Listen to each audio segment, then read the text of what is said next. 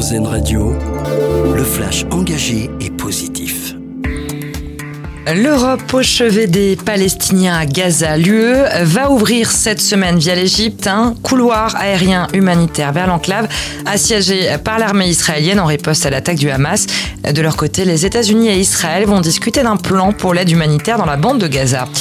Elisabeth Borne veut que le travail paye mieux. La première ministre menace de sanctionner les branches professionnelles qui ont des minima sous le SMIC.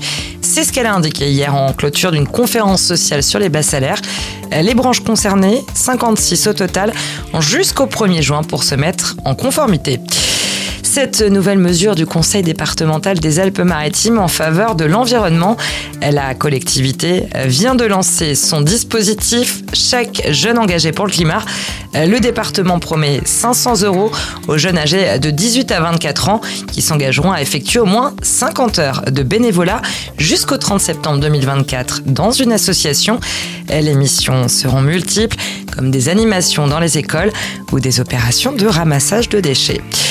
Elle avait remporté l'Oscar de la meilleure actrice 2023. Michelle Yeoh vient d'être élue au Comité international olympique lors de la 141e session de l'instance. La comédienne malaisienne est une ancienne championne junior de squash. Elle a pratiqué plusieurs arts martiaux et son emploi du temps va être chargé dans les années à venir puisqu'elle a actuellement une dizaine de projets en préparation, notamment les nouveaux films Avatar. On termine avec notre dossier solution avec un concept pour créer du lien. Il nous vient d'Annecy. Un food truck a été installé dans un EHPAD. Il est sur le parking de l'établissement. Les menus qui y sont servis sont les mêmes que ceux proposés dans le restaurant de l'établissement. L'idée, c'est de partager cette cuisine aux personnes extérieures et donc d'encourager les familles à s'y rendre. Le midi, c'est un salarié qui assure le service.